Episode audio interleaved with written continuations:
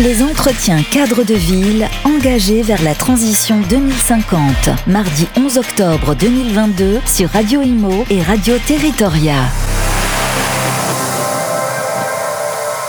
Les entretiens cadres de ville, c'est toute la journée du 11 octobre à la CCI de Paris. On est ravi d'accueillir Éléonore Genot. Bonjour Éléonore. Bonjour. Vous êtes chargé de mission littorale et développement durable dans la belle ville de Lacano, euh, avec un, superbe littoral, ville de surf. Euh, et vous avez parlé ce matin de la requalification des espaces publics à Lacano dans le, dans le projet, euh, en tout cas dans la, conférence sobriété foncière à l'échelle du projet. Dis-nous ce qui se passe du côté de, de Lacano, pourquoi on parle sobriété foncière là-bas?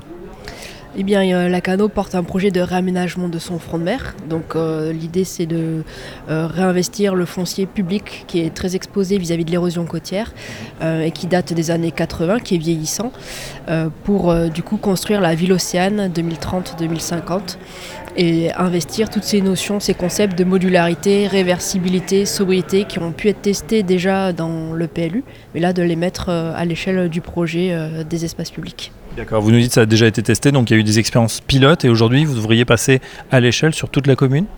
En effet, à Lacano, le PLU euh, a une disposition dans son document d'urbanisme euh, qui permet de construire des constructions nouvelles euh, sous réserve qu'elles soient temporaires, réversibles et précaires dans le périmètre de vulnérabilité à l'érosion côtière. Et maintenant, l'enjeu, c'est, euh, euh, disons, de ne pas attendre et d'anticiper les changements à venir, même dans un contexte d'incertitude très forte, d'incertitude météo marine et des possibilités futures sur les scénarios, ben, soit de protection dure soit de relocalisation d'ampleur à l'échelle de la station océane, pour pouvoir projeter un, nouvel aménagement euh, qui euh, implique aussi d'autres usages et qui accompagne le changement des comportements, qui ouvre peut-être d'autres perspectives.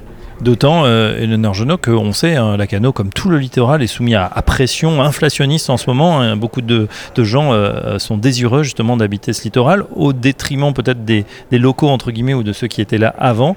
Euh, L'idée, c'est aussi de récupérer euh, du foncier pour, euh, pour le territoire, pour, le, pour les élus alors là plutôt c'est d'investir l'espace public comme moteur d'une transformation qui pourrait euh, du coup euh, embarquer avec elle les privés. C'est vraiment l'idée d'avoir un projet euh, qui spatialement va s'incarner avec plus de végétalisation, plus de mobilité douce, mais aussi tout un accompagnement des usages pour pouvoir opérer cette transformation sur les mobilités douces, le recul de la voiture, l'arrivée du, végétal un peu plus forte et puis de manière globale renouer avec les éléments naturels. Donc euh, donc c'est vraiment miser sur l'espace public euh, en priorité et d'avoir un accompagnement après plus sur la qualité architecturale, les devantures et pouvoir peut-être engager des discussions euh, pour la relocalisation des biens et activités. Aujourd'hui on est dans avec une municipalité qui assume de dire que les, les biens qui certes sont toujours en, en inflation inflation, en tout cas dans le marché se porte bien, euh, que euh, peut-être leur transmission va plus être dans un schéma classique de patrimonialisation et qu'un jour il faudra euh, s'en défaire.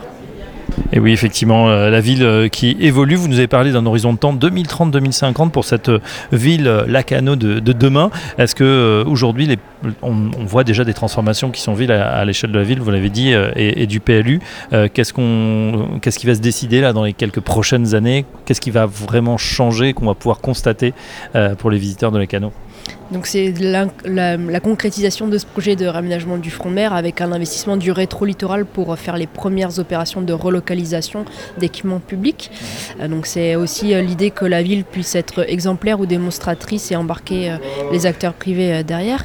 Et en effet, les, les premiers chantiers devraient s'ouvrir début 2023 jusqu'à la saison 2027. Et donc voilà, la ville océane devrait être visible, praticable à partir de 2030 jusqu'au moins en 2050 et après déjà même sur 2030 2050 on sait pas trop euh, évidemment de quoi l'avenir sera fait. Mais au-delà les scénarios euh, euh, même de gestion de cette bande littorale soumise à l'érosion côtière sont beaucoup plus incertains parce que tous les outils et les structurations ne sont pas encore là même si la loi climat et résilience a apporté déjà des éléments Voilà en tout cas des éléments structurants pour les 25 prochaines années, même un petit peu plus. Et après, évidemment, ça dépendra bah, du climat et de tout ce qui nous attend. Un grand merci, Éléonore Genot. Euh, je rappelle euh, que vous êtes euh, donc euh, à la ville de Lacano, euh, chargée de mission littorale et développement durable. Un grand merci. À bientôt sur Radio Imo. Les entretiens cadres de ville engagés vers la transition 2050. Mardi 11 octobre 2022 sur Radio Imo et Radio Territoria.